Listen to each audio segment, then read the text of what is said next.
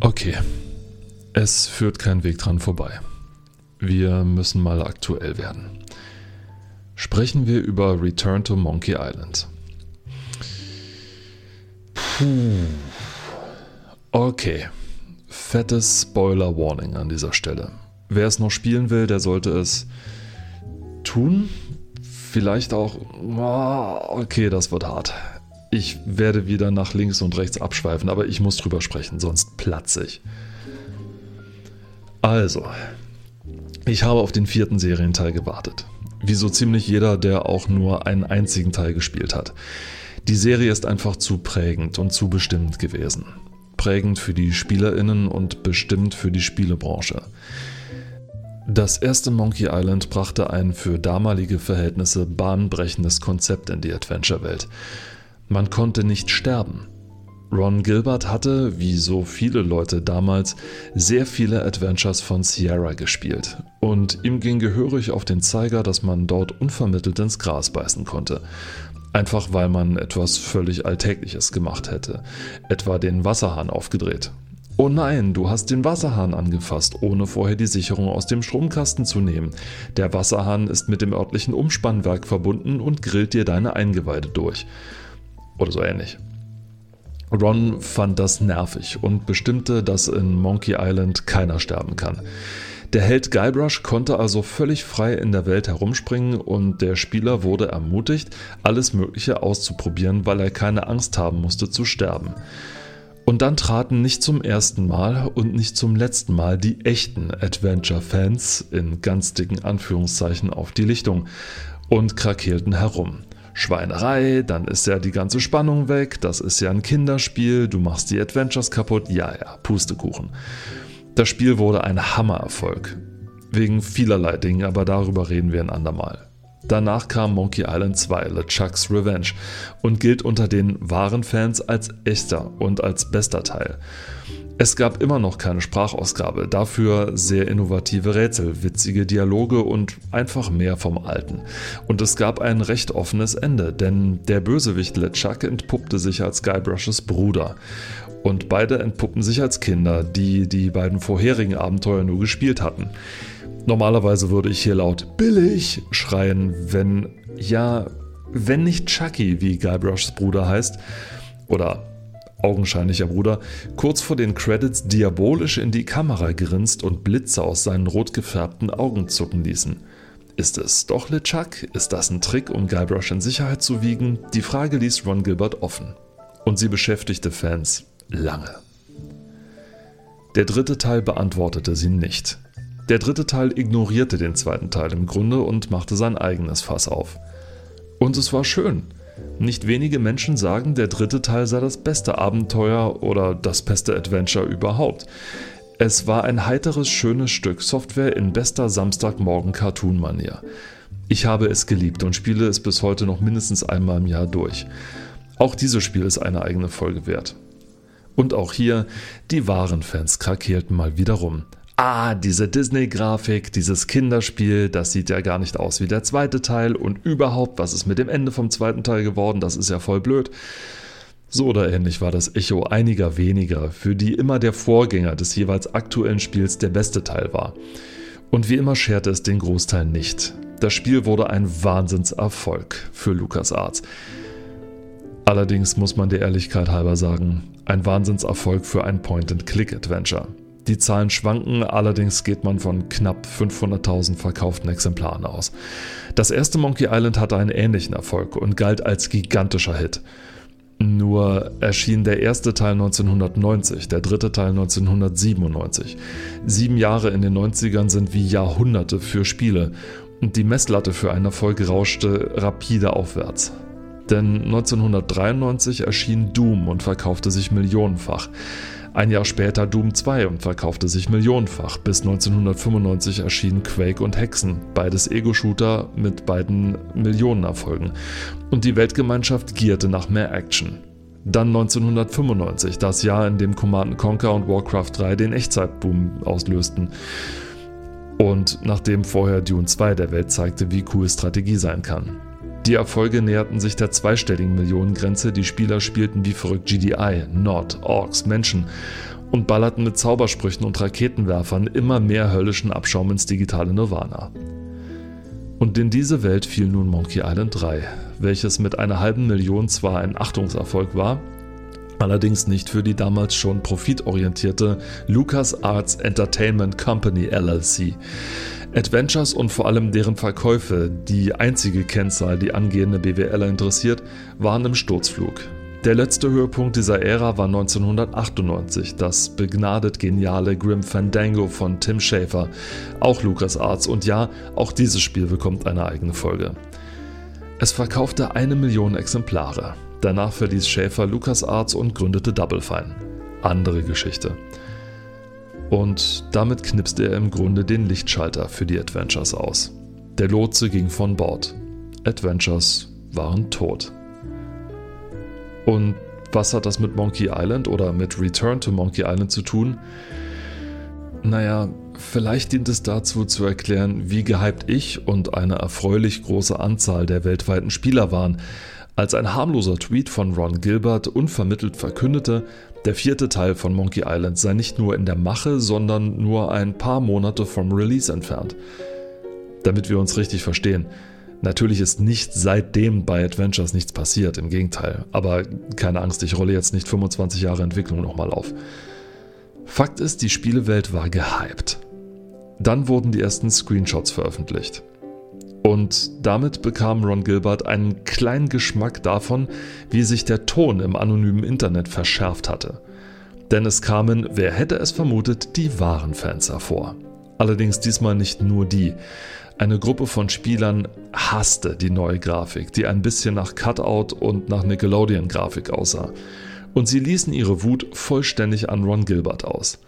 Dieser schloss daraufhin die Kommentarsektion um den Blog für das Spiel und weigerte sich bis zum Release über das Spiel zu sprechen. Einige wenige haben es wieder mal für die große Masse ruiniert. Ach ja, ich hasste die Grafik auch. Allerdings habe ich es unterlassen, Ron Gilbert bösartige Tweets zu schreiben. Ich wollte es ignorieren denn ich wusste, die Grafik hat man irgendwann vergessen und dann bleibt nur das Spiel. Und wenn das Spiel gut ist, hey, dann sei alles andere vergessen. Ich bestellte das Spiel also vor, denn als Vorbesteller bekam man einen Pferdesattel ins Inventar gelegt. Das war zwar sinnlos, aber die Idee war cool. Wer den Gag nicht versteht, es spielt auf ein DLC von Skyrim an, wo man für Geld eine Pferderüstung kaufen konnte, die nur hübsch aussah, aber nichts konnte. Und dann wartete ich auf das Spiel. Release-Datum war der 19. September, der Talk Like a Pirate Day. Passt. Und dann spielte ich. Und spielte. Und spielte. Und spielte es durch. Und dann saß ich da. Und dachte so, was zur Hölle habe ich da gerade gespielt? Das folgende ist meine ganz persönliche Meinung. Und die hat komischerweise nur teilweise was mit der Grafik zu tun. Es ist etwas viel Grundlegenderes. Ich konnte lange nicht den Finger drauflegen, was mich so sehr an diesem Spiel stört, aber nach vielem Lesen über den Hintergrund und einem Interview mit Ron Gilbert denke ich, ich hab's jetzt. Ich tue dem Spiel leid. Das ist nicht nur grausam korrekte Grammatik, sondern umschreibt recht präzise, was ich dabei denke. Das Spiel bemitleidet mich. Bei allem. Alle ursprünglichen Charaktere, auf die man trifft, haben inzwischen andere Sachen zu tun, sind erwachsener geworden. Sogar Guybrush. Das Spiel wird sprichwörtlich erzählt. Die beiden Kids, die am Ende von Monkey Island 2 miteinander spielen, sind der Sohn von Guybrush und sein Freund. Und nach einem recht gut gemachten Tutorial erzählt der etwas gealterte Guybrush seinem Sohn von seiner Rückkehr nach Monkey Island. Ein Intro mit Gänsehautmusik, später geht es los. Und das ist ein ziemliches Problem, denn in den seltensten Fällen enden Geschichten mit und dann starb ich. Es wird also schon von Anfang an klar gemacht, dass die Geschichte wohl gut ausgeht und fröhlich endet. Man muss hier vielleicht einwerfen, dass Ron Gilbert mehrere Enden für das Spiel gemacht hat und eins davon ist, dass Guybrush tatsächlich stirbt, aber das nur am Rande. Und dann trifft man auf die Charaktere, die sich zu komplexen Persönlichkeiten entwickelt haben. Man trifft auf Erzbösewicht LeChuck, der menschlich wirkt, nicht die böse Comicfigur, die einfach nur Schreckliches will, sondern ein entwickelter Charakter. Und das ist nicht gut. Die vorherigen Teile haben von dieser Schwarz-Weiß-Einteilung sehr gut gelebt. Und das Verwässern und Altern dieser Beziehungen wirkt sich sehr ungünstig auf das Spielgeschehen aus.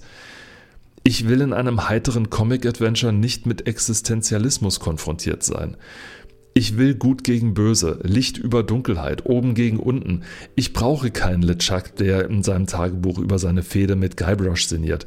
Ich möchte keine Elaine, die vom Piratengeschäft jetzt umgestiegen ist und eine Limettenfarm gegen Skorbut aufmacht. Ich möchte nicht, dass Dan sein schmieriges Verkäufergeschäft aufgibt und in den Knast muss.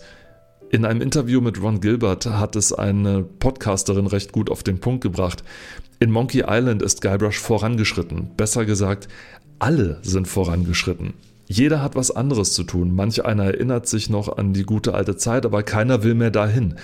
Das Spiel wirft einem hin und wieder alte Adventure-Rätsel hin, die sich auch genauso anfühlen und teilweise sogar als solche betitelt werden. Es ist ein Desaster. Das Spiel scheint nur zu existieren, weil ich das so wollte. Es scheint mir den Kopf zu tätscheln wie eine Mutter einem Kind, welches sagt, es gehe jetzt auf ein großes Abenteuer, obwohl es nur im Hinterhof spielen geht. Alles fühlt sich an, als sei es aus Mitleid mit mir gebaut worden. Und das Ende toppt nochmal alles. Alle, die es noch spielen wollen, jetzt ausmachen und weghören. An alle, die noch da sind, am Ende nach einer recht spannenden Verfolgung von LeChuck steht Guybrush plötzlich in einem Vergnügungspark.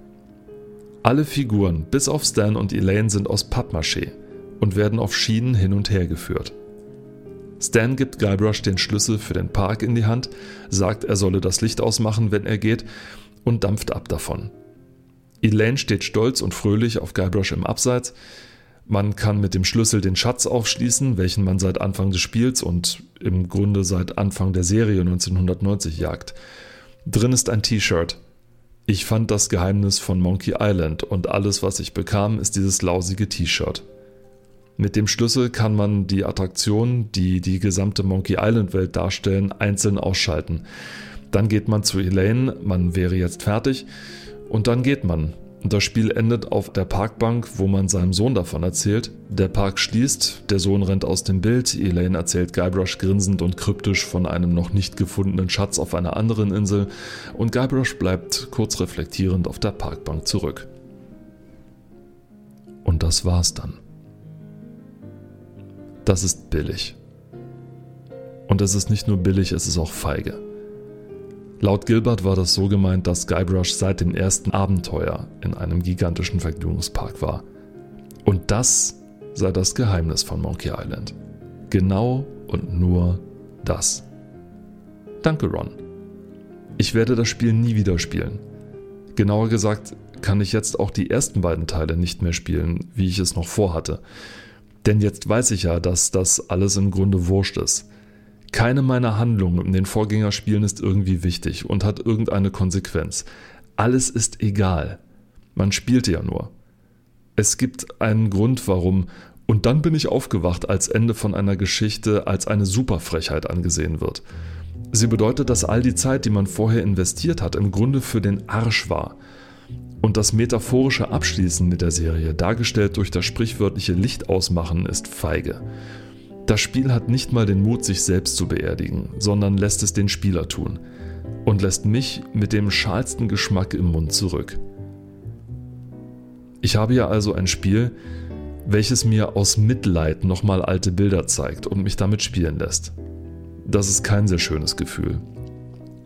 Und Ron Gilberts Gefasel davon, dass wir schließlich alle Erwachsener geworden sind und das Spiel das reflektieren sollte, kann er sich sonst wohin schieben. Ich will ein Abenteuer haben. Eines, das mich ernst nimmt. Eines, das sich selbst ernst genug nimmt, damit ich es ernst nehmen kann. Ich will keine Midlife Crisis zum Mitspielen. Und keinen Spieleentwickler, der mir ein Eis kauft, weil ich lange genug gequengelt habe. Was mich tröstet, ist der Fakt, dass Teil 3 der Serie nicht zum offiziellen Kanon gehört. Den Teil kann ich also spielen, weil er nichts mit der Blödsinns-Lore mit dem Vergnügungspark zu tun hat. Hier gibt es den sarkastischen Totenschädel Murray, den hinterlistigen Limonadenverkäufer, den aufgeblasenen Strandjungen, die Friseurcrew, den Vulkanausbruch, die Meistersuppefamilie. Ah! Da, Ron, will ich wieder zurück. Mit so viel Liebe und Unfug gemacht. Das will ich wieder erleben. Dahin will ich zurück nach Monkey Island.